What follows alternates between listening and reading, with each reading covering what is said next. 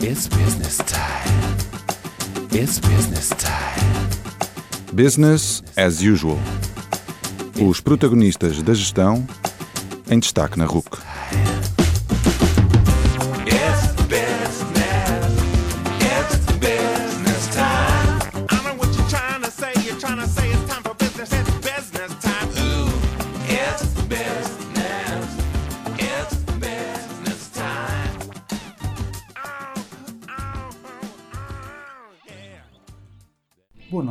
Bem-vindos ao 54º Business as Usual. Meu nome é António Calheiros e hoje trago-vos uma conversa com Filipa Munhoz de Oliveira, a fundadora da Wink. Nesta conversa falamos do seu percurso, que antes da Wink passou por Nova York e Londres, falamos de como a Wink nasceu de uma necessidade pessoal da Filipa e das competências que ela necessitou para ser uma empreendedora de sucesso. A Filipa partilha ainda a forma como faz o recrutamento de colaboradoras para a empresa, de como acompanha muito de perto o negócio e de como são tomadas as decisões de lançamento de novos produtos e serviços e de escolha das localizações dos quiosques. Falamos ainda de situações em que ser mulher trouxe vantagens e desvantagens à Filipa, das atividades da Entrepreneurs Organization, a que pertence, das culturas dos vários países por onde passou e de equilíbrio vida-trabalho. Atentem!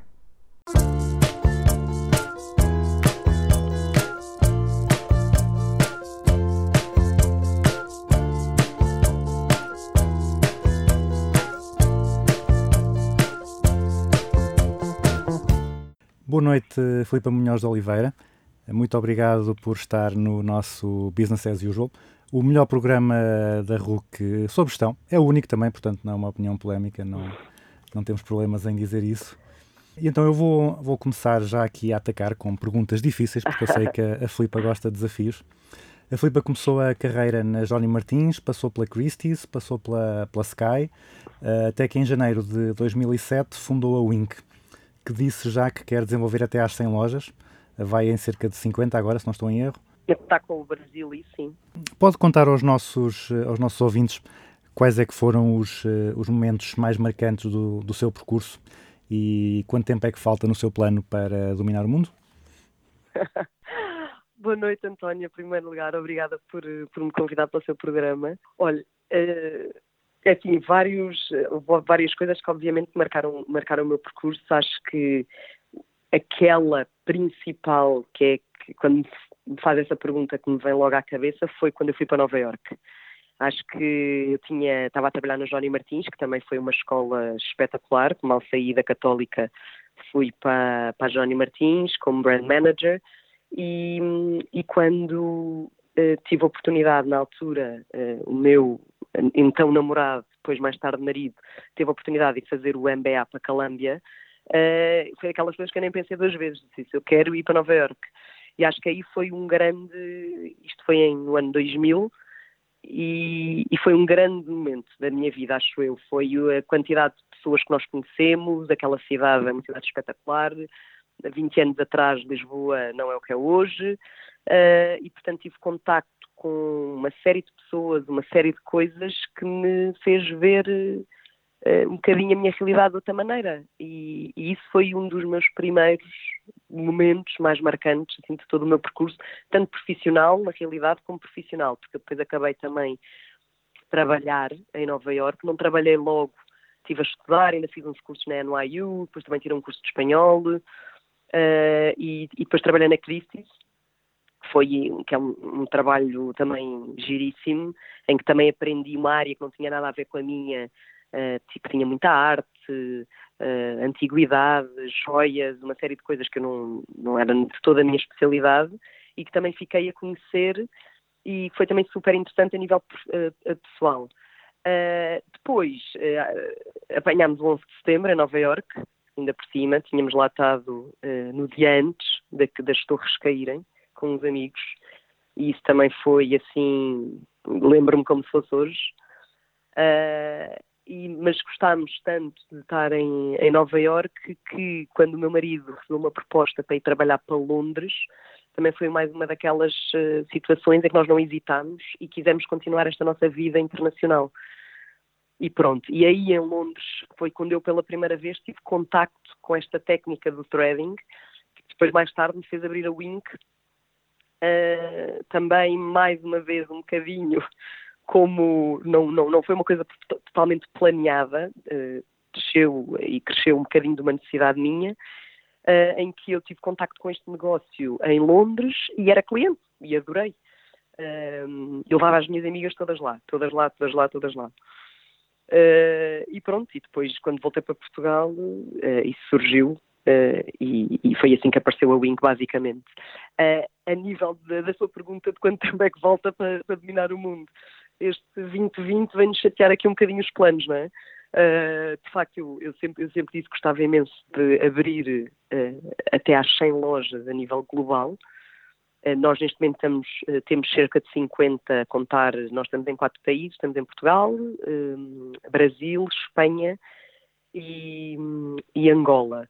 Angola só temos uma, uma, uma loja, não temos planos para agora abrir mais, mas Espanha era, era um objetivo. Espanha era um objetivo de crescer, já tínhamos mais, pelo menos, três lojas apalavaradas pelo corte inglês para abrir entre este ano e o próximo, e este ano não vai acontecer, e no próximo veremos. Portanto, realmente este, este ano vem-nos aqui complicar um bocadinho eh, os planos de crescimento.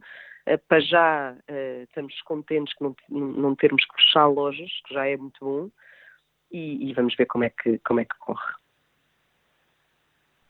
Aqui foi interessante estar a referir que o, as várias experiências profissionais aconteceram, os vários países aconteceram por desafios profissionais, mas depois lá está, a partir de 2007 já, já começou a, a, a não, a não responder a desafios, mas a criar uh, o seu destino, digamos assim.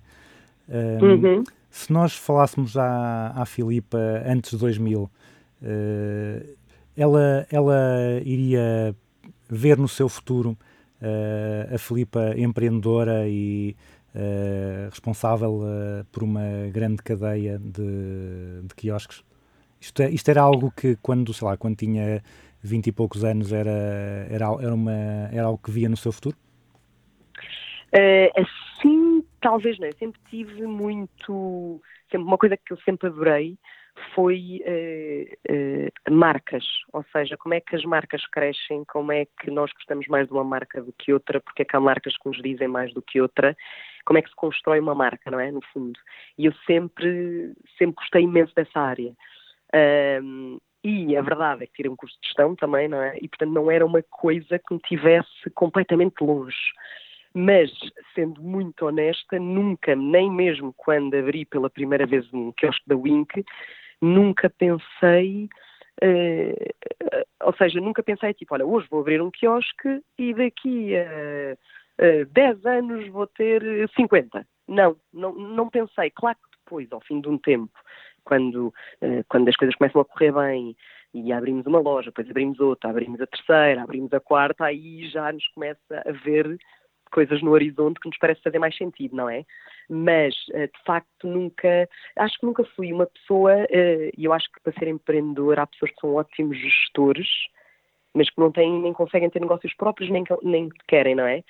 Acho que, de facto, há algumas características que o empreendedor tem que ter que fazem a diferença. E eu acho que sempre fui um bocadinho, acho que sempre tive ideias, sempre, nunca fui muito risk averse, sempre no, arrisco, ou seja, arrisco um conta peso e medida, não é? Se tivesse que tirar comida da boca dos meus filhos, se calhar não, não arriscava dessa maneira, não é?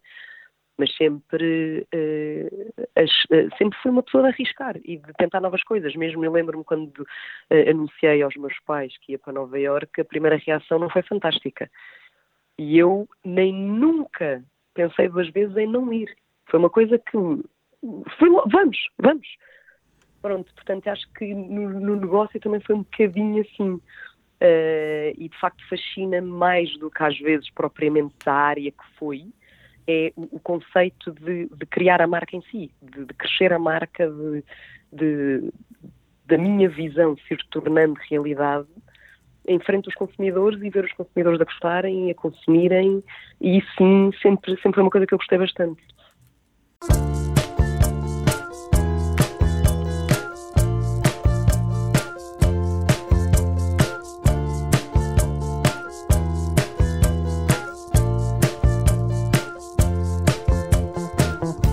estava pouco a referir que a ideia para o negócio da Wink surgiu de uma necessidade pessoal, não é?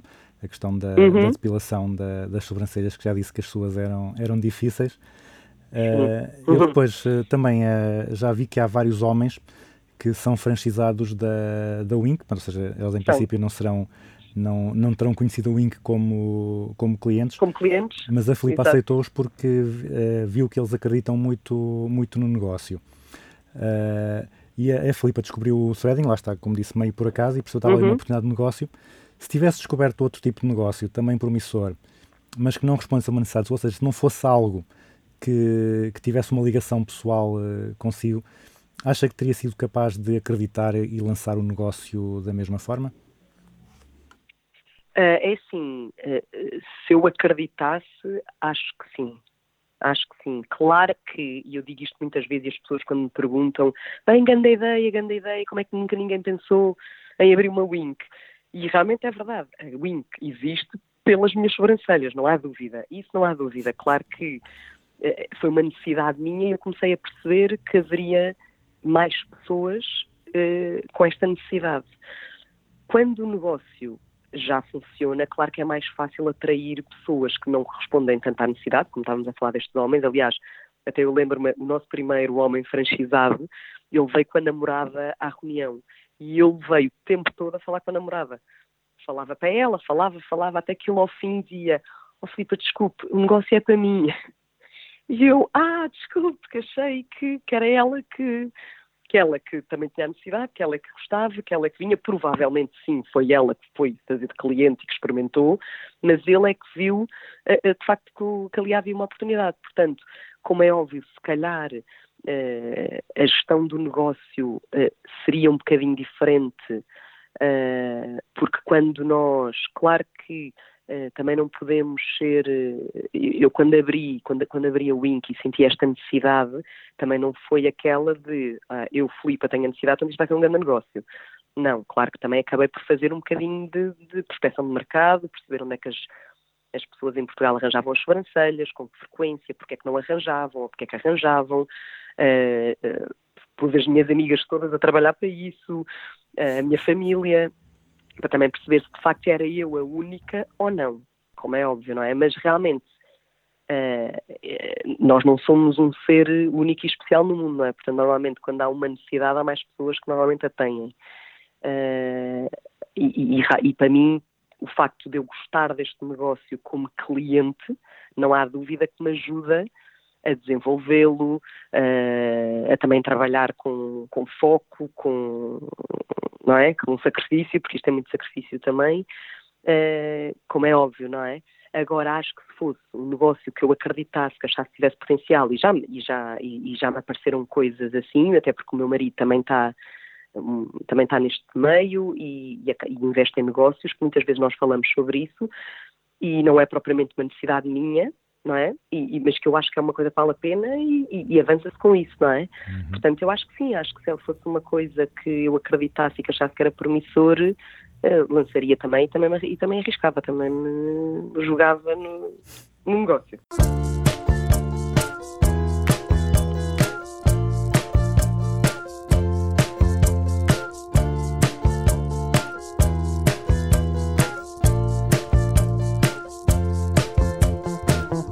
Nessa fase inicial, quando decidiu avançar eh, com a Wink, portanto, a Filipa já não tinha experiência de, de empreendedora, é? de, de responsável Não. máxima por uma empresa, mas tinha outras experiências profissionais.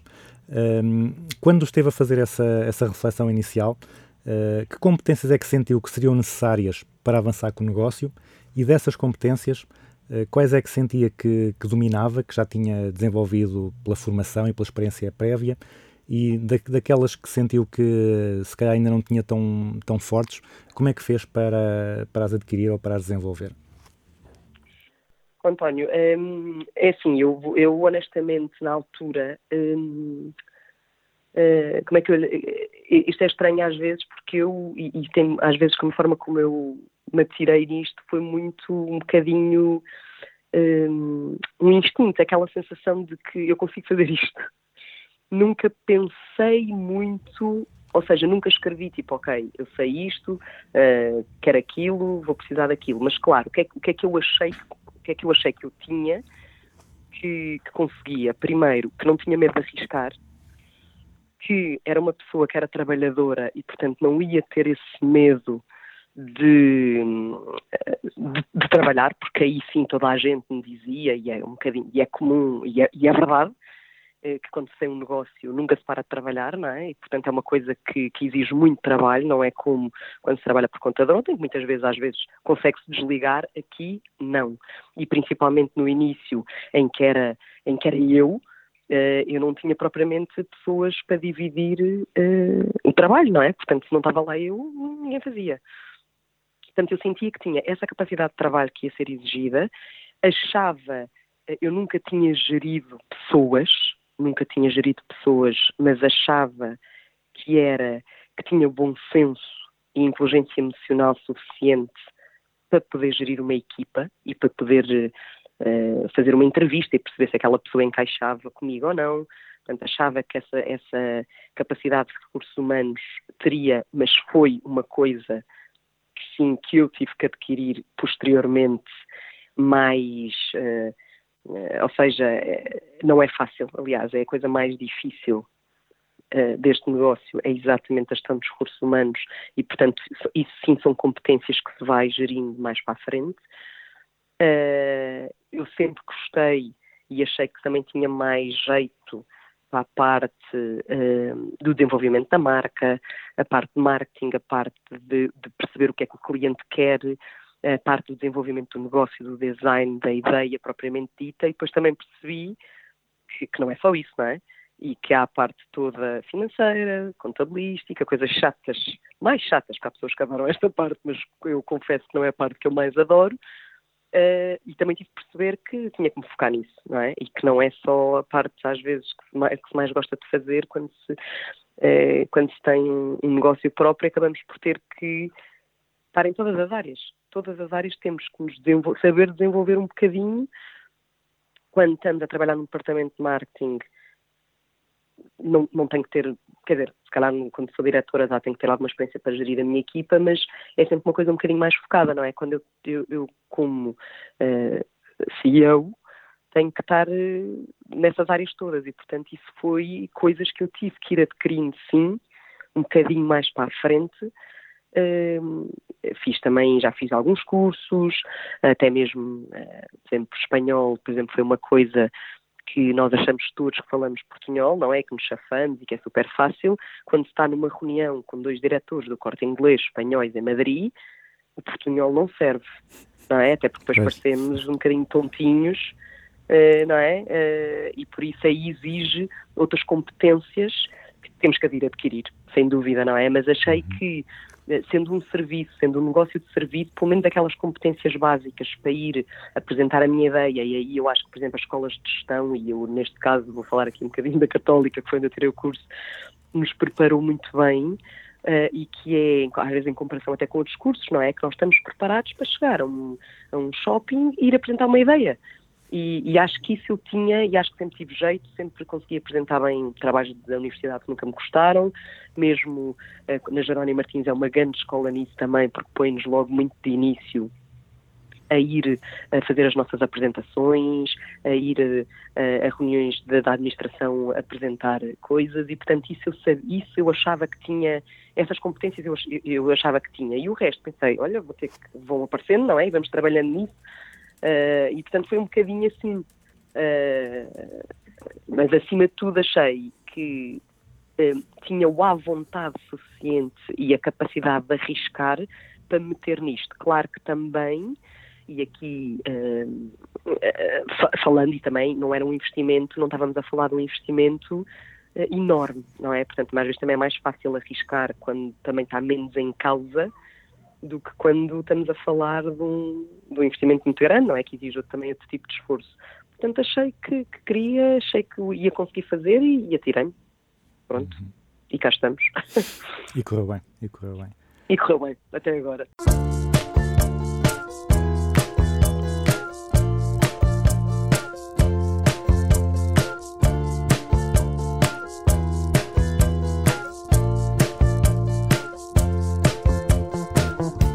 Aproveitando essa deixa da, da questão da importância da, da gestão dos recursos humanos, da gestão das pessoas, já li que é muito exigente no, no recrutamento para a Wink, o que faz sentido, não é? como também já disse, Uhum. é um negócio de serviço, não é? Portanto, quem atende o cliente é a imagem da, da empresa, portanto é importante escolher eh, as pessoas com, com muito cuidado.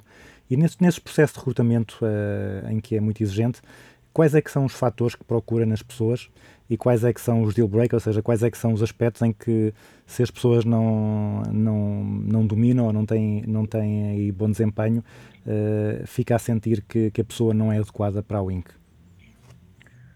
António, olha, eu digo-lhe, isto é o tema que é, é recursos humanos.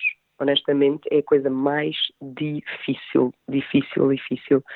É onde nós, às vezes, aqui perdemos eh, 90% do nosso tempo é gerir recursos humanos.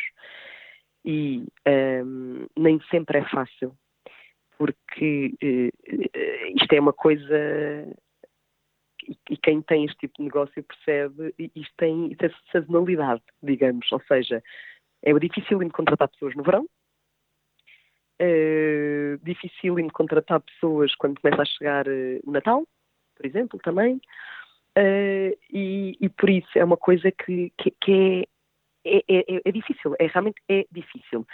E o que, é que, o que é que nós procuramos quando a Wink, nós sempre posicionamos a Wink como uma marca eh, ou seja, nós somos de mainstream, claro, não, não, não- nós não somos uma, uma marca da Avenida da Liberdade, não somos uma marca de elite, não somos uma marca de luxo, mas gostámos sempre, no fundo, de gostar de ser uma marca que fosse vista como um, luxo acessível, ou seja, eh, eu- sempre nos posicionamos Portanto, um preço acessível, marca- mas, um, mas um serviço de, de qualidade, não é? Exatamente, com um serviço de qualidade, exatamente. E, portanto, o tipo de pessoas que nós procuramos são pessoas que encaixem neste perfil, ou seja, tem que ser uma pessoa que tenha uma boa apresentação, tem que ser uma pessoa que saiba falar, tem que ser uma pessoa que seja comunicativa, eh, uma pessoa que tenha alguma inteligência emocional, porque o atendimento ao público eh, é super difícil, super difícil. Uh, temos que, e, e- e numa entrevista, ou em duas entrevistas, não, eh, não é fácil perceber logo isto nas pessoas, não é? Claro que há coisas que tem que ser uma pessoa empática, não é? Com quem haja alguma empatia, que se perceba que encaixa na equipa, uh, que queira trabalhar, porque isto aqui também se percebe uh, pelo tipo de conversa que às vezes tem, que seja uma pessoa que seja, que, te- que seja, que tenha compromisso com o trabalho que vai fazer, porque nós eh, quando trabalhamos no escritório, se eu não vou trabalhar, eu se calhar até em casa, porque estou doente, até em casa faço alguma coisa, ou a minha colega pode fazer. Num atendimento ao público, isto é impossível. Se eu tenho, se eu tenho que ir abrir uma loja num shopping às 10 da manhã, eu tenho que estar lá para abrir a loja. Não é? E, portanto, este tipo de compromisso que eu tenho nos nossos eh, colaboradores é super importante. O que é que eh, eu, eu, quando estamos a entrevistar, podemos dizer que é o tal deal breaker que, que se diz, olha, eu, esta pessoa não vai. É quando sentimos que há alguma falta de humildade daquela parte da pessoa, que é uma pessoa que chega e que acha que já não tem nada para aprender e que, que já sabem tudo.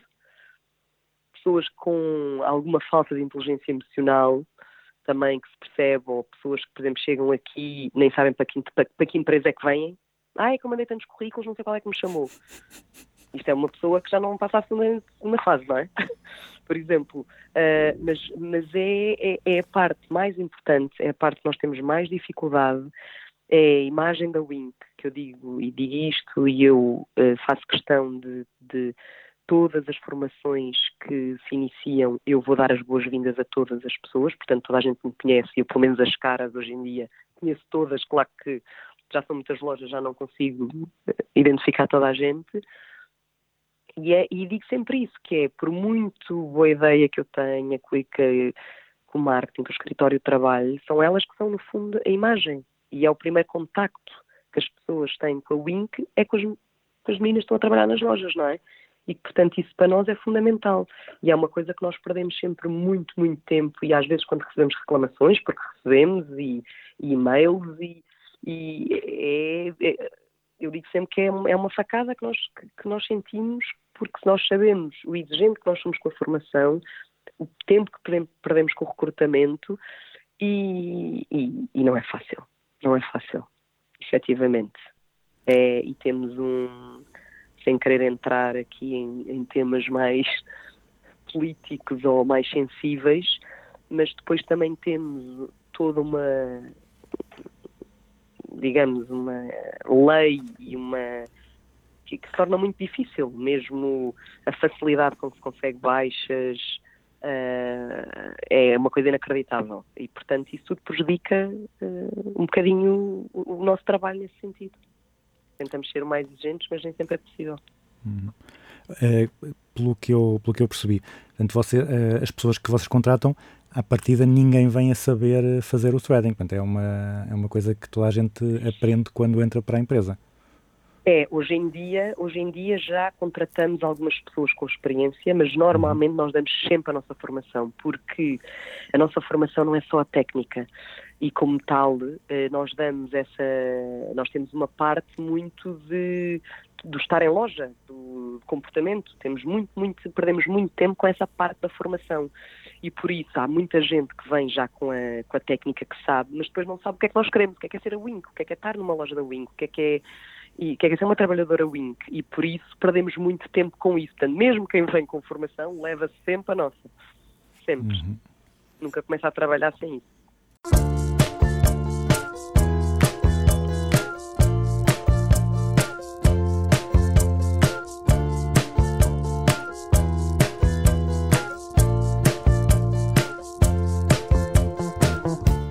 Ligando com essa questão de, da Filipa dar sempre as boas-vindas a, toda- a todas as pessoas que, que chegam, ahm, a Filipa sempre foi muito envolvida no, no negócio.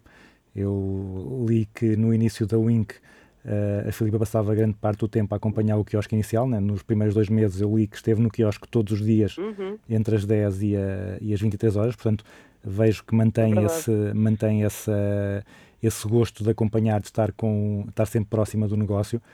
Mas agora, com a quantidade de locais em que estão presentes e a distância entre eles, isso é mais difícil, não é? ou, ou se, se não mesmo impossível. É, Eh, como é que É, faz agora é, para, para acompanhar a atividade da empresa, ou seja, para estar, eh, para estar presente no dia a dia, para, sentir que- para fazer as pessoas sentir que, que está com elas, além de, como já, já referiu, dar as boas-vindas pessoalmente a todas as novas contratadas? Pronto, tem essa parte, exatamente, do sempre, do sempre as boas-vindas. Realmente hoje é impossível estar em todas as lojas, até porque nós temos lojas desde o Algarve até Braga. Eh, o, que é que, o que é que eu faço? Para já sou, sou cliente da minha própria eh, loja, não é? Das minhas próprias lojas. Portanto, tento sempre, vou e gosto de passar nas lojas, eh, sempre que posso. Continuo a ter esse contacto, gosto de ir. Claro que tenho lojas que são mais próximas. A loja das Amoreiras, por exemplo, foi a minha primeira loja, é uma loja que eu frequento bastante. Vou. eh, tenho, neste momento, tenho supervisoras que acompanham diariamente as lojas. Nós neste temos três supervisoras, portanto, que fazem Norte, Centro e, e- e- Grande Lisboa. E, e- e- e temos eventos internos, tenho- temos reuniões periódicas com as gerentes, que no fundo é, é mais fácil porque são menos, não é? Mas tentamos ter, temos um grande jantar de Natal sempre em que conseguimos ter toda a gente reunida, que é ótimo. São, é, se quer dizer, fazemos dois, porque temos que fazer um para o norte, fazemos Coimbra, Porto Braga, um jantar, e depois fazemos Leiria, Lisboa, o- o- o outro jantar, e no jantar de Lisboa já somos cento e muitas, e é sempre um, um evento super engraçado, e em que aí consigo estar com todas, apresentamos prémios, falamos. Que tipo de prémios é que, é assim, que, tipo, diga, diga, diga. que tipo de prémios é que, é que dão no jantar de Natal? Agora Olha, fiquei damos curioso. prémios, damos tipo a revelação do ano, que é Uhum. aquela, a, a pessoa que entrou nesse ano, a novata, que nós achamos que foi, que, que completamente conseguiu encarar os, o espírito Inc, não é? Damos Uhum. isso. Depois damos à melhor vendedora de serviços, normalmente quem, quem vendeu mais serviços, a colaboradora que vendeu mais eh, produtos, a melhor equipa, que foi a que fez melhores vendas, ou por qualquer outro motivo, eh, foi uma equipa que, lá, que não deu problemas, uma equipa que esteve sempre lá, que sempre que nós precisámos estava lá. Portanto, vamos dando assim uns, um- uns prémios que elas gostam, não é? Como é óbvio. E, e pronto, também é um bocadinho a minha forma de, de reconhecimento, além, claro que elas recebem comissões durante o mês e prémios trimestrais, mas isto é um, são prémios diferentes, não é? É um bocadinho de reconhecimento não só eh, da venda pura e dura, mas de- do comportamento delas, e do empenho do profissionalismo, porque realmente, e isto eu volto a, a dizer, o atendimento ao público é, é um negócio muito difícil, é desgastante, estar num shopping todos os dias, aquele ambiente de shopping é cansativo, uh, com muita gente uh, a entrar, pessoas que vêm com problemas que, e que desabafam ali, não é? E, portanto, elas uh, nem sempre têm um, um, um, trabalho fácil e, portanto, é um bocadinho a nossa forma de, de, passar. E, por isso, eu tento sempre que possível, mesmo vou à Espanha também, vou ao Brasil, sempre que posso, passo nas lojas, falo com elas e toda a gente me conhece e eu também as conheço a elas tenho, gosto, e gosto, e gosto muito, porque também gosto de falar com clientes quando estou nas lojas, perceber um, o que é que está a correr bem, o que é que está a correr mal, e digo muito isto também à nossa equipa de marketing, que, que, tem que estar nas lojas, porque às vezes idealizamos, já nos aconteceu isso uma vez, idealizámos um, um expositor para pôr um produto. O expositor era quase maior que o, com o balcão. Não dá, não é? Tem que, tá, tem que lá ir, tem que perceber se aquilo funciona, como é que os clientes entram na loja, como é que saem, o que é que pedem, como é que se sentam, uh, que tipo de produtos e serviços é que elas pedem. E, acima de tudo, fazemos muito isso também. Fazemos, uh, ouvimos muitas pessoas das lojas. Uh, então, elas estão lá no dia a dia e, e fazemos inquéritos, falamos com elas, às vezes chamamos-las por exemplo, quando vamos lançar um produto, muitas vezes chamamos-las aqui ao escritório, um grupo, que nem, não, não necessariamente gerentes, mas um, um, grupo delas para virem aqui ter connosco ao escritório, em que discutimos se o produto é bom, porque é que não é, eh, que tipo de outras coisas é que os clientes pedem, eh, que coisas é que elas gostavam de ter e, portanto, é assim, é dessa forma que tentamos sempre estar um bocadinho eh, mais próximas, não é? Não podendo estar em todos os dias em todas as lojas, tentar fazer isso assim também desta maneira.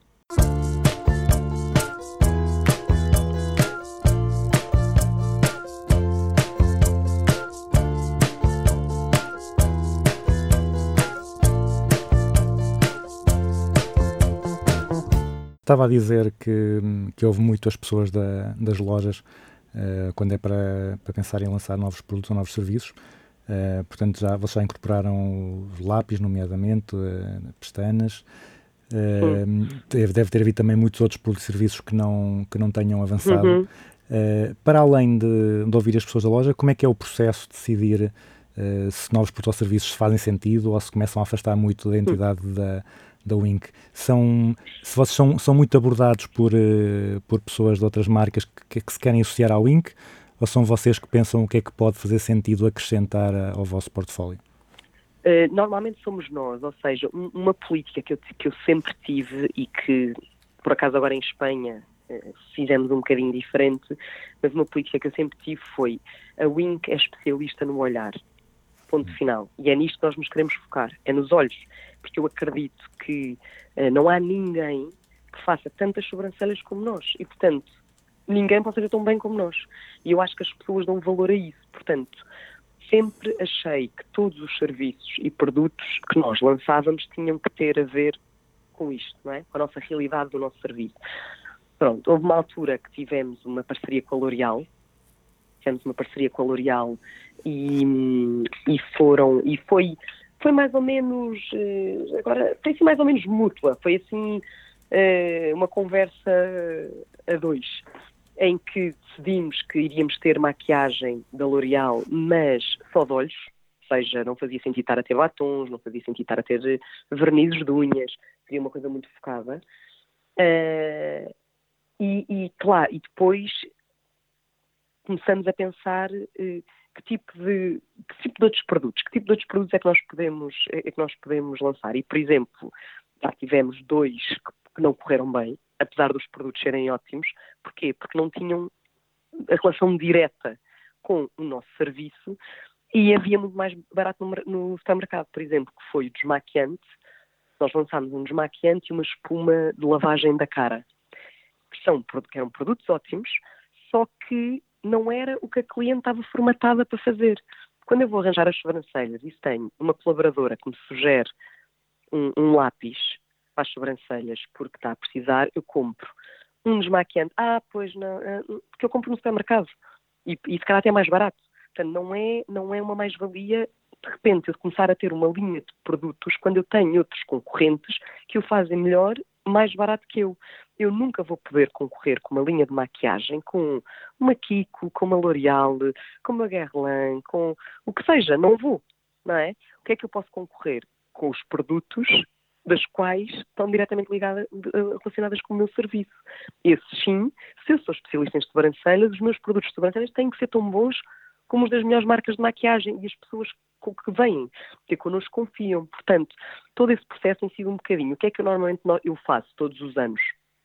Vou a uma feira de cosmética em Itália, que supostamente é a maior feira eh, de cosmética, que aí sim nos permite conhecer todos os fornecedores do mercado, eh, ver as últimas tendências, novidades, mais em produtos propriamente dito do que serviços. Os serviços são coisas que às vezes estamos também sempre em contacto com escolas de formação que vão e, e, e às tantas e é mesmo, é ver na internet o que é que se faz lá fora, que produtos é que há em Inglaterra, que serviços é que surgiram na Índia, o que seja. Estamos sempre a, a procurar coisas novas que, que acontecem. E dos produtos, basicamente é isso, é falamos com os nossos fornecedores, até os nossos próprios fornecedores habituais já, já nos mandam também, não é? De, olha, lançámos agora estes produtos, vejam se vos interessam, e depois vamos fazendo esta, eh, esta seleção interna, em que escolhemos um grupo de colaboradoras para experimentarem os produtos, para ver o que é que faz sentido, que escolha de cores é que escolhemos, o que é que não escolhemos, ver, eh, nós não temos capacidade ainda, eh, quando se encomenda um produto de marca própria, os produtos, a encomenda mínima é enorme, não é? E por isso hum, não dá para lançar tudo. Portanto, temos que ser muito, muito, muito objetivas naquilo que achamos que vai vender. E por isso já temos alguma, eh, temos uma gama alargada com alguns produtos, mas todos muito especializados. E até agora tem alguns que obviamente vendem melhores que outros, mas neste momento a nossa linha de produtos atual vende toda bem. Porque fomos eliminando eh, um trial and error, não é? Eh, Coisas que, que não vendiam bem, tiramos. Coisas que até vendiam melhor, depois estávamos a pensar, olha, temos que encomendar mais. E pronto, e vamos fazendo assim, mas sempre muito que isso aí já percebemos com, eh, com a, ou seja, com, com- com os erros que cometemos, que tem que ser muito, muito ligado ao serviço que fazemos. Não dá para eh, fugir, porque depois não conseguimos competir com marcas melhores que as nossas. Não dá. Portanto, não vale a pena estar a perder dinheiro, não é?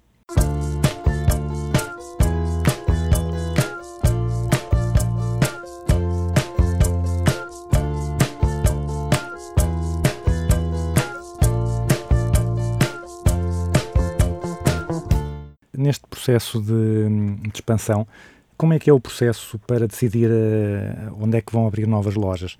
Tem requisitos muito específicos de se abrirem em localizações que têm mais do que X eh, mil habitantes? Tem que estar a X distância de, outra, de outras lojas Wink? Eh, como, é que, como é que funciona isso? Como é que é o processo de, de fazer essa prospecção e a decisão de onde é que vão abrir as novas? A, a nossa decisão, quando, nós, quando eu pensei no conceito da Wink, eu sempre pensei que tinha que ser um serviço que tinha que ser acessível e rápido e uma coisa que, que fosse fácil para toda a gente, não é? Ou seja, eu quero ir eh, rapidamente arranjar as minhas sobrancelhas eh, e vou ali e despacho tudo o que eu tenho para fazer. Portanto, o nosso foco primeiro foi sempre shoppings.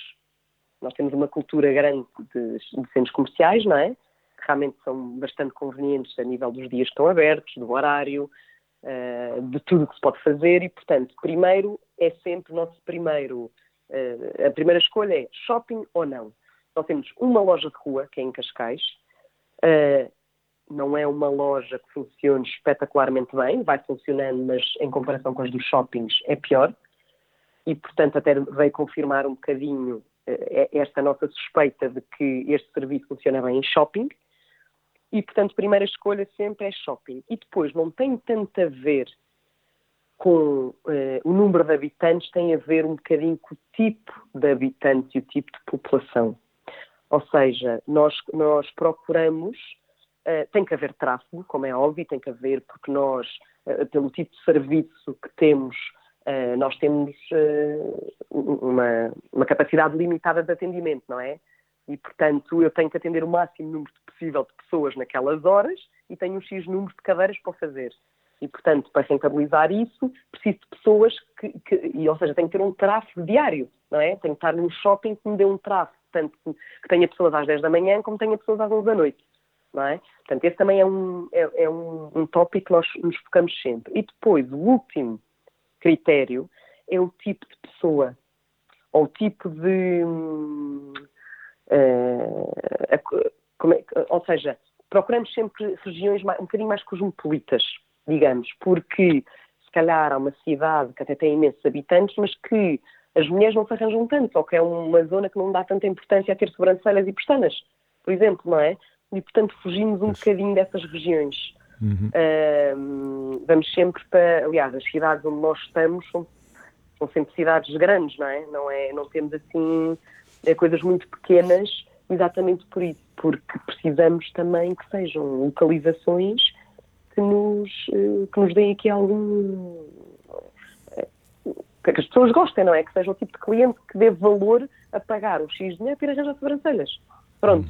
E, portanto, é, assim- é- é assim que nós normalmente avaliamos as localizações. Nós temos pedidos de franchising quase todos os dias eh, e muitos dizemos que não, exatamente por isso, porque não, eh, não é rentável, não vai, não vai, se calhar vai ser, vai dar ali alguma coisa, mas para o trabalho que dá e o- também não queremos e depois eh, o posicionamento também da nossa marca, nós sempre tentamos nos posicionar em locais, não é, não é mais uma vez, é uma avenida da liberdade, não é, não é que seja de que tenha que ser um lugar premium, mas tem que ter algum, ou seja, a marca, não me vou enfiar ali num, centro comerci- numa uma galeria comercial eh, num- numa cidade pequena, não vou.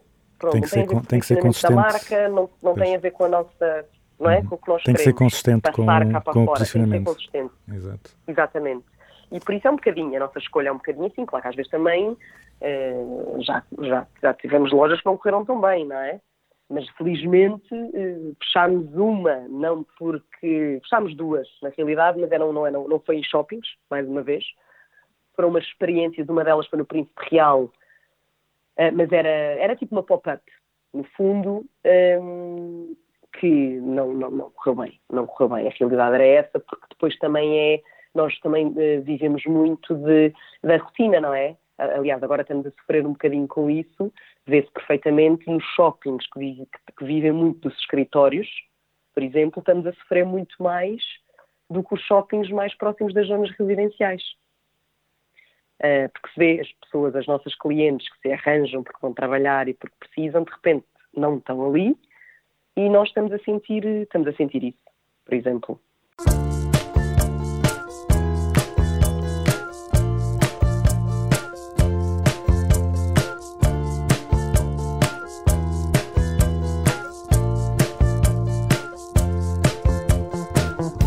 Agora uma, uma pergunta um bocado diferente. Também já li que uma vez contou que sentiu que o facto de ser mulher, por vezes, pode ter levado a que os seus interlocutores negociassem consigo de uma forma mais leve. Uh, portanto, diz que não conseguiu melhores condições, mas que se calhar foram mais, uh, mais simpáticos do que se estivessem a negociar com um homem. Uh, pode explicar isso melhor e contar se houve mais situações em que tenha sentido que ser mulher fez diferença, para bem ou para mal? Para bem ou para mal, já tive bem mal. Ou seja, quando eu digo que às vezes podem ser mais leves, é no sentido, eu acho que as mulheres eh, negociam e, e têm uma forma de estar diferente dos homens. Isto é assumido, não é? Claro que também há mulheres muito agressivas e mais a, a- a negociar e não significa que se negocie mal, mas a forma como nós nos apresentamos numa negociação, a forma mais, se calhar, provavelmente às vezes mais empática que temos quando estamos a negociar com um homem, também acontece ao contrário. Às vezes também quando estamos a negociar com mulheres também é pior, não é? Pronto, acho que às vezes eh, facilita a negociação pela forma como, eh, como nós nos apresentamos, a forma como eh, negociamos, como expomos o nosso caso. Acho que às vezes falamos diferente dos homens e, e posicionamos-nos diferente dos homens e como tal, às vezes, acho que conseguimos coisas mais rápidas, às vezes. Não necessariamente melhores, ou, não, ou que ninguém nos facilita no sentido disso, mas acho que às vezes eh, é uma, uma negociação mais fácil, digamos, a nível eh, eh, de, de chegar a um bom porto, não é? Do que é que se pretende de um lado e do outro.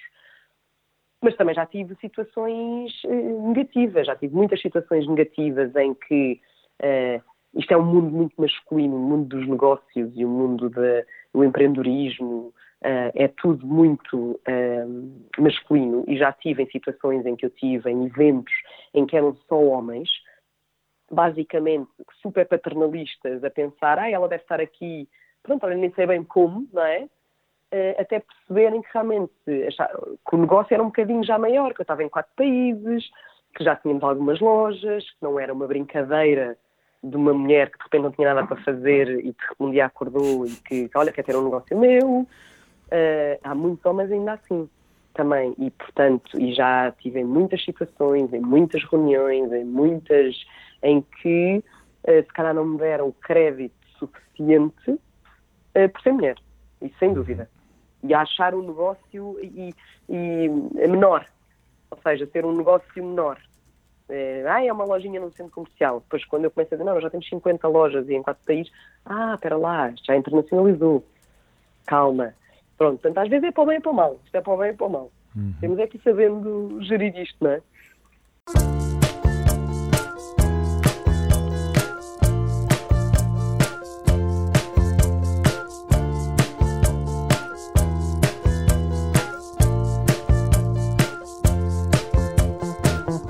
Estava a falar do, do mundo do- dos negócios e do empreendedorismo. Eh, a Filipa pertence ao, ao braço português da Entrepreneurs Organization. Eh, Uhum. Para os nossos ouvintes mais distraídos, eh, pode partilhar quais é que são os objetivos e, a- e a ação, ou seja, o que é que faz em concreto esta organização? Olha, está a ver? A EO, por exemplo, é um exemplo. Nós somos duas mulheres. Nós somos eh, 30 cá em Portugal, creio, agora posso estar eh, errada, somos 30 e há duas mulheres nestes 30. O que é que é a EO? A EO é Entrepreneurs Organization e é, no fundo, é uma, é uma rede global eh, peer-to-peer em que eh, já está em mais de 60 países no mundo inteiro e tem vários chapters, não é? Eu, eu pertenço ao chapter português. E o, e o objetivo, no fundo, é eh, quem pertence a esta organização tem que ser um empreendedor, tem que ser dono, ou tem que ser founder ou co-founder do próprio negócio, não pode ser um CEO.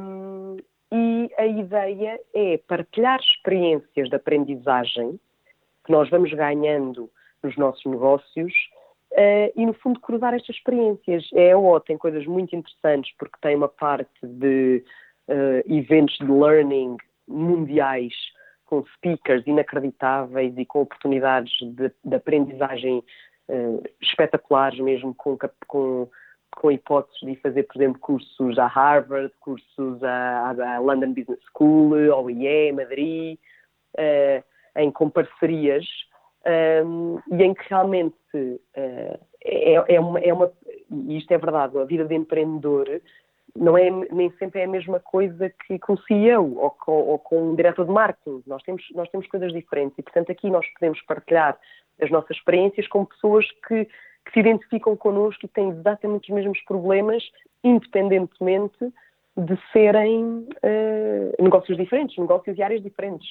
não é? E, e por isso acabamos, é, é super interessante. Agora, nesta altura até do, do confinamento, houve imensos eh, webinars, imensas ajudas. Eh, é super interessante de eh, podemos ir a Londres e contactar eh, empreendedores que estão em Londres da nossa área. Ainda agora, por acaso, tive o contacto de, um, de dois, um que está em Hong Kong e um que está na Índia, que estão nesta área da cosmética e queriam partilhar umas ideias comigo, a nível de contactos de fornecedores. Portanto, no fundo, é uma rede de networking de pessoas muito parecidas connosco, mas que o objetivo, no fundo, é esta eh, aprendizagem, é uma aprendizagem constante e uma troca de experiências.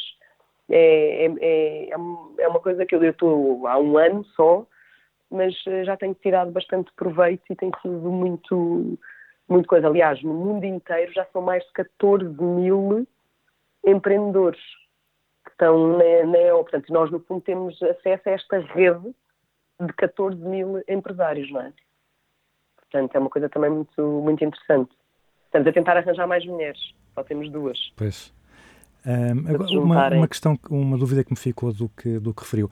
Esses eventos de aprendizagens, webinars, etc., são fechados só para os membros do, do Entrepreneurs Nation ou há, ou há eventos sim. abertos para toda a gente, para há quem estiver abertos, interessado? Há Ah, eventos ok. abertos, há eventos abertos. Uns estão fechados e, portanto, também, claro que isso é que é o, não é, no fundo, a vantagem de ser eh, membro, mas também há alguns que são abertos. Uhum. Alguns, portanto, se nos seguirem no, por exemplo, Instagram, no Facebook é, é ao Portugal, conseguem ver, eh, conseguem ver isso. O que é que podem eh, assistir, o que é que não podem, e realmente às vezes há speakers inacreditáveis. Uhum. Que, muito, muito, muito interessante mesmo.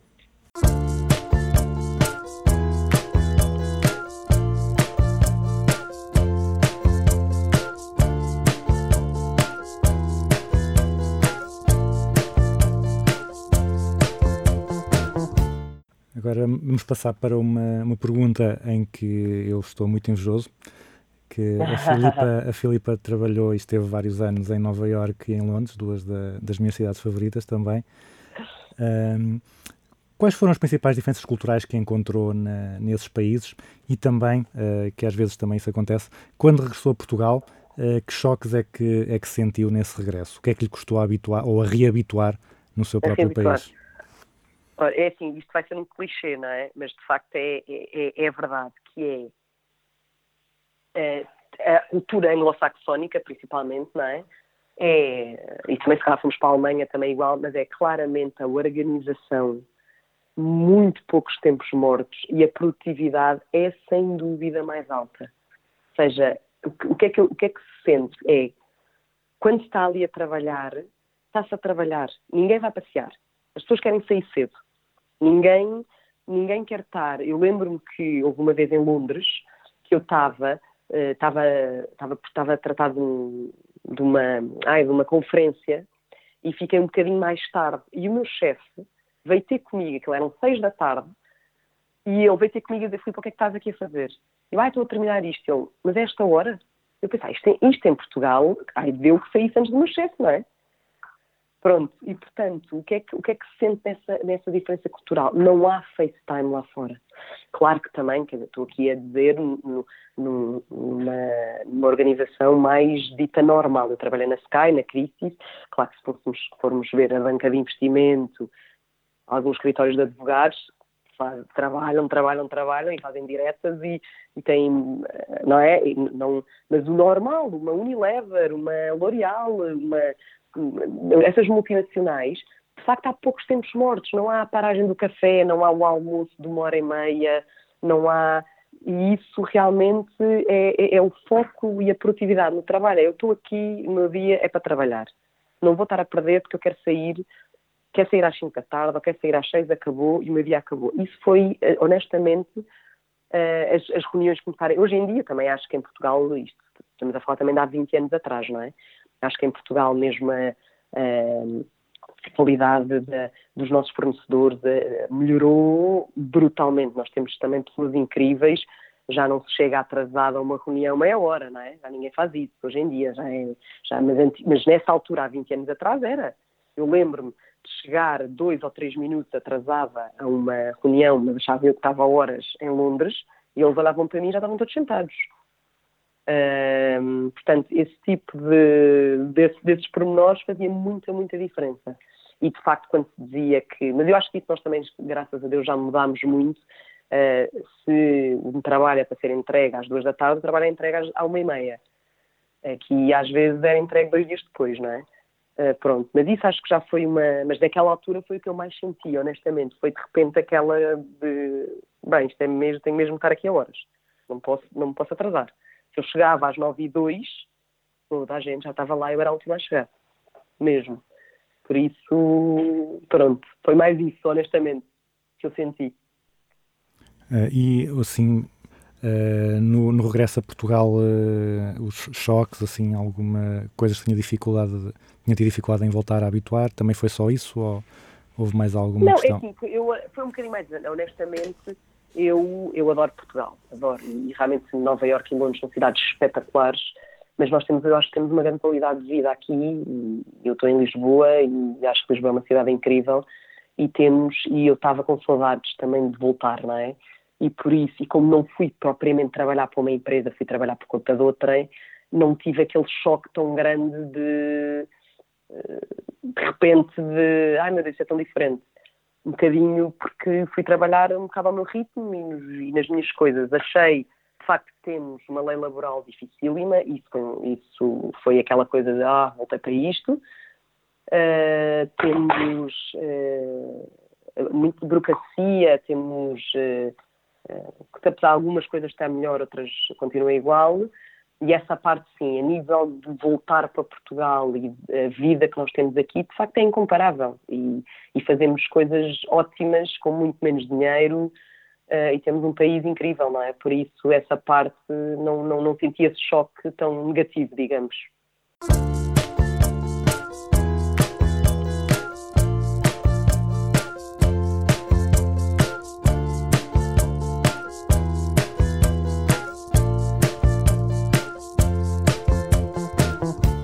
Então agora vamos passar para questões ainda mais pessoais. Eh, e então eu perguntava-lhe eh, como é que é um, um dia normal na sua vida, portanto, como é que é a sua, a sua rotina e o que é que mudou agora nesta. Estava há pouco a falar do, do terrível ano de 2020. O que é que mudou na, sua, no seu dia a dia, na, na sua rotina, nos seus, nas suas, eh, na forma como normalmente conduz o, o dia? Olha, o meu dia começa sempre, normalmente às seis e meia da manhã, porque eu sou demorada, eu sou lenta de manhã. E então, e vou levar os meus filhos todos os dias à escola. Por isso, levanto-me normalmente às seis e meia, vou pôr os meus filhos à escola, vou para o ginásio, que é daquelas coisas que para mim é fundamental, eh, todos os dias vou e, e faz parte da minha rotina, de facto, faz-me bem à cabeça, é um momento que eu tenho ali para mim, vou também às vezes pensando em coisas para, para o dia e depois do ginásio venho sempre para o escritório, sempre. Eh, e por isso, pois, ou tenho reuniões, ou tenho às vezes almoços, estou aqui, temos reuniões de equipas, e depois saio para ir buscar os meus filhos. E isso quebra sempre o meu dia, posso ir buscar, depois às vezes eu volto para o escritório ou fico a trabalhar em casa.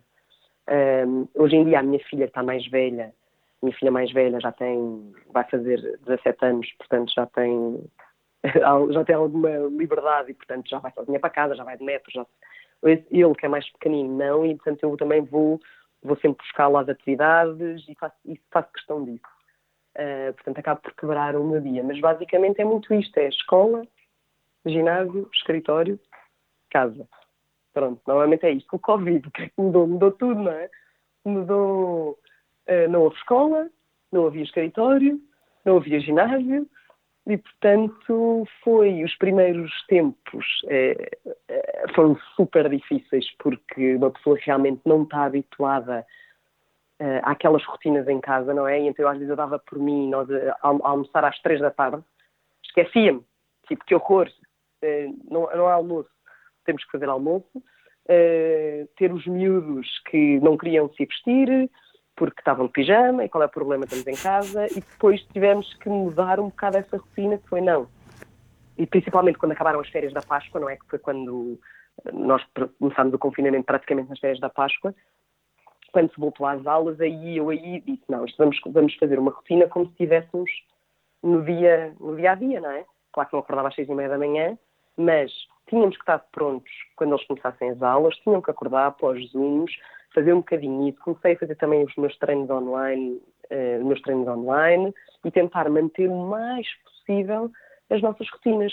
Ter as reuniões de escritório por Zoom, eh, mas nos dias em que era suposto. Eh, pronto, depois quando começámos a poder sair um bocadinho mais, quando acabou o estado de emergência, começou-se a poder sair, já vínhamos alternados ao escritório, já fazíamos aqui algumas coisas presenciais, agora já estamos a full time, todos. Uh, dia 1, começámos dia 1 de setembro a vir uh, todos ao mesmo tempo, depois também, somos, também não somos muitos aqui no escritório. E, e pronto, foi assim um bocadinho. Houve esta, esta alteração, agora a pouco e pouco, não é? Estamos a voltar um bocadinho às nossas rotinas uh, normais, digamos, com as escolas também agora a começarem mais ainda, não é? Vamos ver por quanto tempo, mas será assim. A Filipa estava a falar do, dos filhos e que o dia começava a levá-los à escola e depois ia, ia buscá-los. Uh, nós temos, temos assistido ao, ao longo dos últimos anos uh, uma grande debate sobre a questão do equilíbrio vida-trabalho, ou aquilo que agora também muitas, muitos autores chamam a integração vida-trabalho, ou seja, não é tanto Uhum. equilibrar os dois lados, mas, mas integrá-los.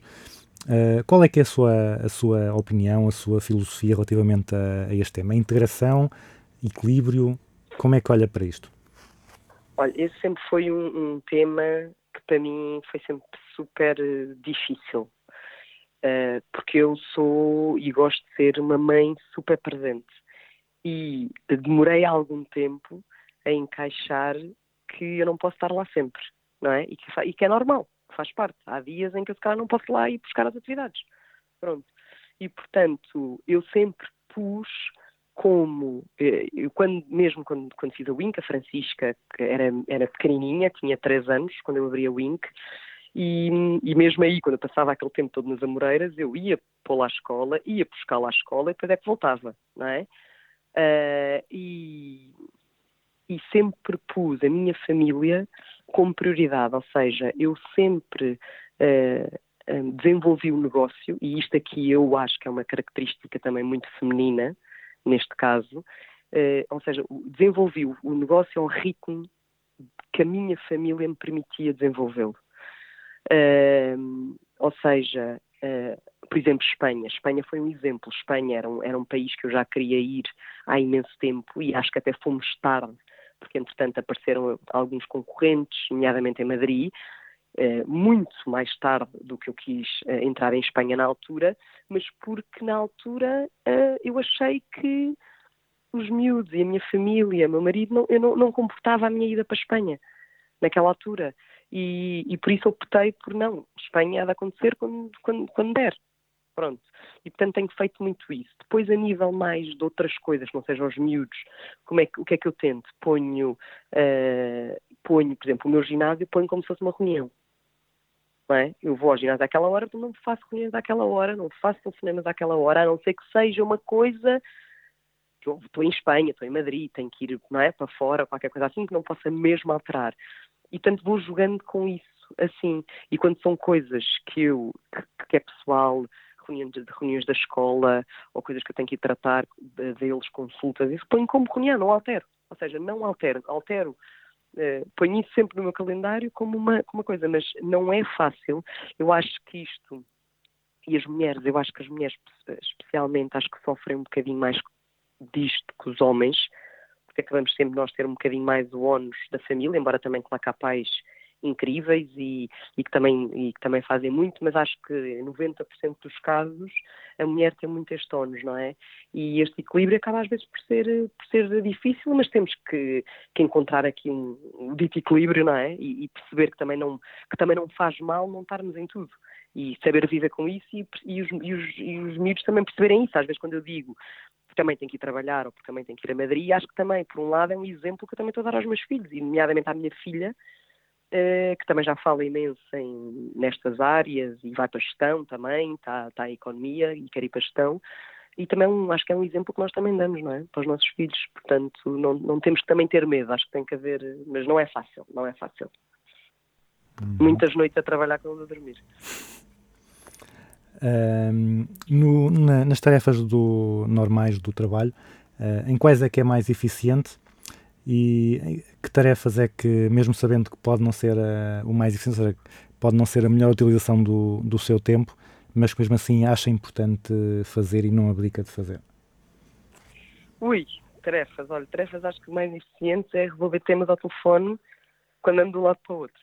Isso é o que eu sou mais eficiente. É, eh, nisso é que eu acho que sou, que é, eh, como o tempo é pouco, acho que sou pragmática nas coisas que tenho para resolver. E então, eh, se um telefonema é mais fácil do que estar a mandar um e-mail, é isso que eu faço. Portanto, acabo por fazer muitos telefonemas e resolver coisas mais rapidamente assim outras coisas que eu acho que às vezes não sou tão eficiente, se calhar, eh, acho que às vezes tenho algumas reuniões ou, ou estou muito envolvida em alguns temas do escritório e do negócio que se calhar eh, já não precisava estar. Digamos, há coisas que eu às vezes me envolvo que se calhar as supervisoras têm mais do que capacidade para, para, para resolver e eu e, e se calhar perco um bocadinho de tempo com isso. Às vezes, mas porque é uma coisa que eu pronto, às vezes está dentro de mim, não é? Gosto de saber o que é que se passa nas lojas, o que é que, o que, é que, o que, é que está a acontecer e acho que às vezes são coisas que eu, essas minhas reuniões, às vezes, ou e-mails que eu quero estar copiado em determinados temas, que às vezes é verdade, perco um bocadinho de tempo com isso e provavelmente não é tão eficiente como poderia ser. É verdade, mas, mas pronto. São, não se pode ser perfeito, não é? em tudo. Um, e eh, portanto, já vimos que tem, tem uma vida muito ocupada e que gosta de aproveitar bem o tempo. Para aproveitar bem o tempo, para, para ser mais eficiente, uh, há assim algumas técnicas específicas que, eu, que utilize, algumas práticas, alguma app que ajude a, a coordenar melhor, a gerir melhor uh, todas as atividades? Olha, isso ainda sou muito old school, eu. Não sou muito pouco tecnológica nessas coisas. Tenho tudo marcado na minha agenda no telefone, é verdade, não tenho uma agenda em papel, mas é aquilo que eu digo, ou seja, o que é que, o que, é que eu faço? Eu faço, tenho a minha lista de to-dos eh, diária eh, que revejo todos os dias e vou encaixando as coisas por temas, em que encaixo as coisas pessoais também, como agenda. E portanto é aí que eu vou gerindo. E depois acho que sou, a verdade é que acho que sou boa a fazer multitasking e muitas vezes entre ir buscar os miúdos às atividades, a chegar a casa, não sei o quê, vou, vou resolvendo de temas ao, ao telefone, não é? Uh, e, e, por isso é, é, acabo por fazer isso, mas realmente aquela minha lista de organização semanal, muitas vezes faço isso semanalmente, olhar para a minha semana, ver o que é que eu tenho para fazer e cumprir, revejo isso todos os dias e tento ao máximo cumprir esses meus estudos, sabendo que tenho, tenho que começar pelos prioritários, como é óbvio, não é? E há coisas que, que tem que ser, e, é, e pronto, e é, basicamente é isto. Não sou muito pouco techy nesse sentido de, dessas apps. E ponho coisas pessoais como se fossem reuniões. Isso aí marco. Uhum. Tal coisa como eu digo, se, se quer ir ao ginásio, se tem que ir ao cabeleireiro, uh, marco para não ter que as desmarcar. Porque o que acontece, e às vezes vejo isso imenso com imensas pessoas, ah, não, não consigo ir ao ginásio, ou não consigo ir, ao, ah, tenho que estou para ir ao cabeleireiro há três meses. Como assim? Isso para mim não me encaixa. Porque eu ponho na minha agenda como se fosse um, uma coisa que eu tenho que fazer não é? Como é uma reunião, aquilo também está ali. Portanto, eu funciono um bocado assim, nesse sentido. Uhum. Portanto, uh, e depois também tento, durante o dia, quando estou a trabalhar, isso, isso é uma coisa que eu aprendi a fazer um bocadinho mais tarde, mas que realmente me torna também bastante, é não olhar para o telefone. Ou seja, quando estou a tratar de determinados temas, estou a ver e-mails, estou a trabalhar, uh, não olho para o telefone e depois de repente tiro meia hora para responder aos WhatsApps todos que eu tenho, para ver as coisas todas que eu tenho e não estar sempre, cada vez que recebo uma notificação do WhatsApp, parar para lá ir, não é? Pronto, então, mas isso é uma coisa que eu aprendi agora um bocadinho mais tarde, mas que tem sido bastante benéfico na minha organização, por acaso. Uhum. Fazer assim.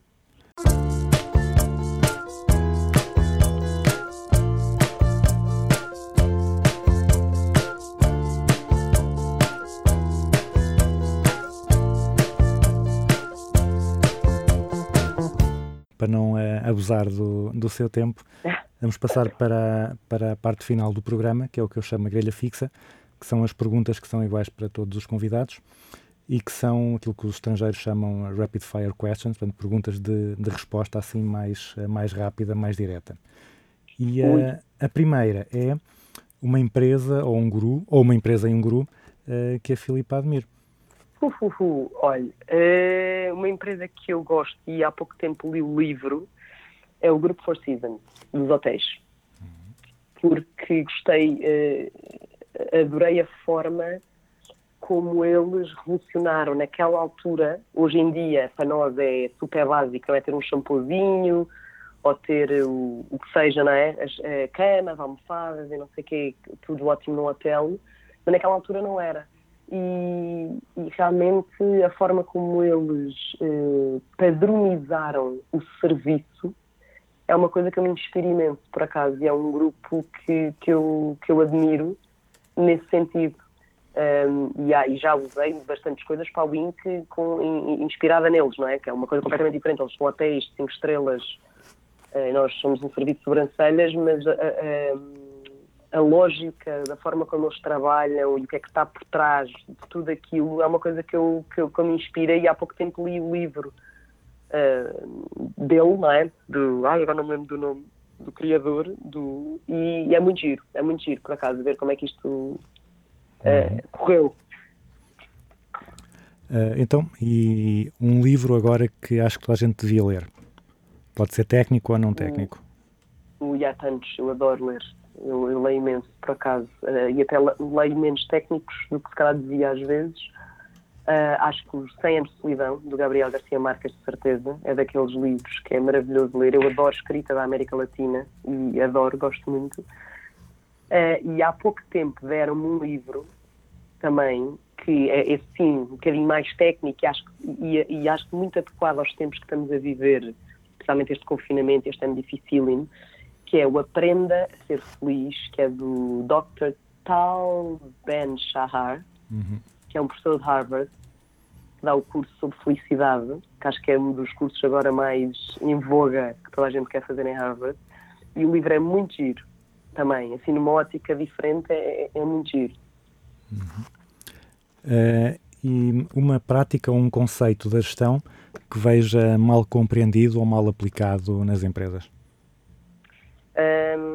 Acho que, isso aí, acho que há um que às vezes há, se calhar, às vezes há um bocadinho de confusão, talvez um bocadinho, eh, talvez se calhar, não é relativamente novo, mas se calhar que se começa a falar um bocadinho mais, que é o responsible business, da, da importância que, que as empresas têm em ser responsáveis, não é? Em várias áreas, em ser um responsible business que às vezes eh, se confunde um bocadinho com a sustainability, não é? Com o ser eh, sustentável, que é um bocadinho diferente do responsible business. Isto é um conceito que eu também que acho muita piada e gosto e é uma coisa que eu também estou a tentar eh, aplicar aqui um bocadinho mais em nós também.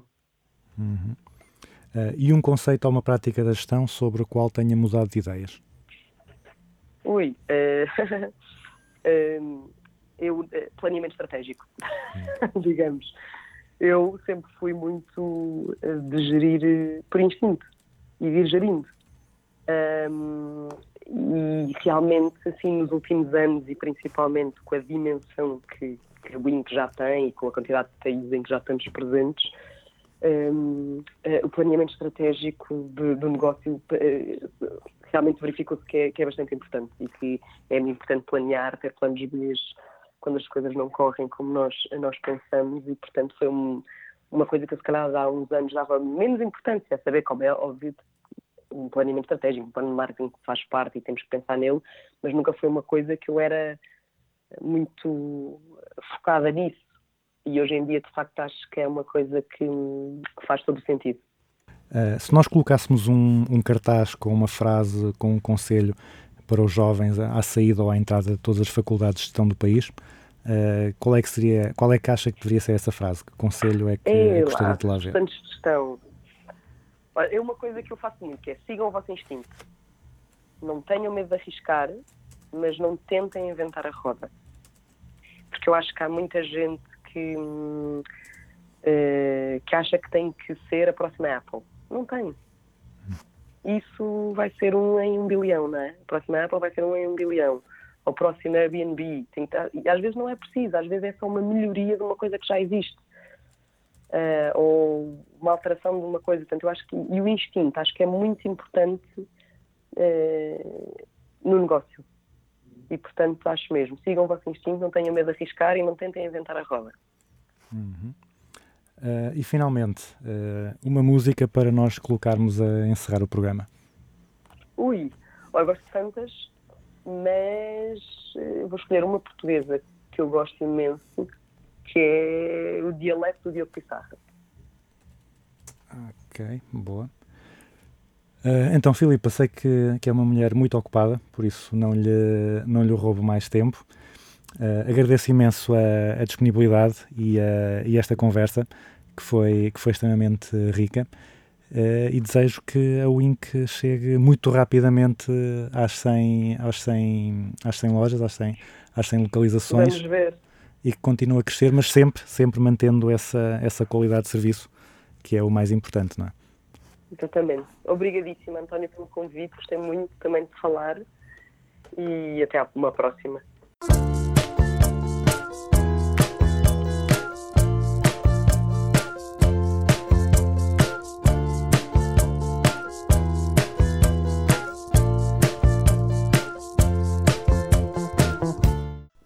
E assim se conclui o 54º Business as Usual, uma conversa com a fundadora da Wink, Filipa Munhoz de Oliveira.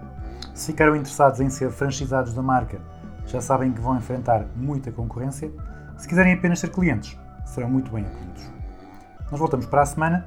Entretanto, fiquem com Dialeto de Diogo Pissarra. Eu não percebo. Sempre que pedes, eu sou-te sincero. Não tenho medo, mas nunca esqueço que não conheço. Alguém como tu que me ame sem preço. Ou que tenha o apreço, porque mereço, não pelo sucesso. Porque tudo que nos vai, vai, vai, cai, cai. Outras bye, bye, bye, bye, bye, bye. Hum. Mais vai, vai, sai, sai. Outras bye, bye, bye, bye, bye. Bye,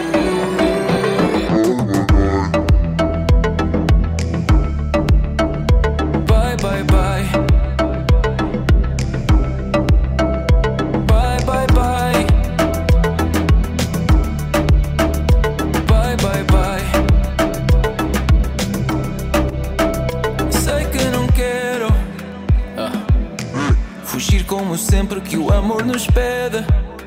Desculpa-me mesmo se nunca tento ser tão perfeito. Às vezes sou mais do que aquilo que pedes. Mas não tenhas medo, és tudo o que eu quero, é o meu dialeto. Porque tudo que nos vai, vai, vai, cai, cai. Outras bye, bye, bye, bye, bye, bye. Hum,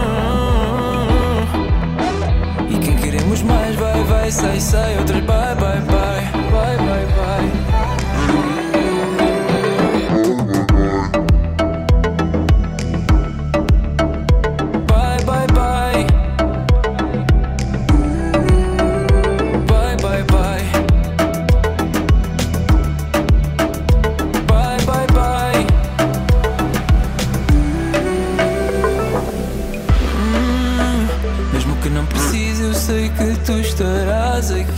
Oh.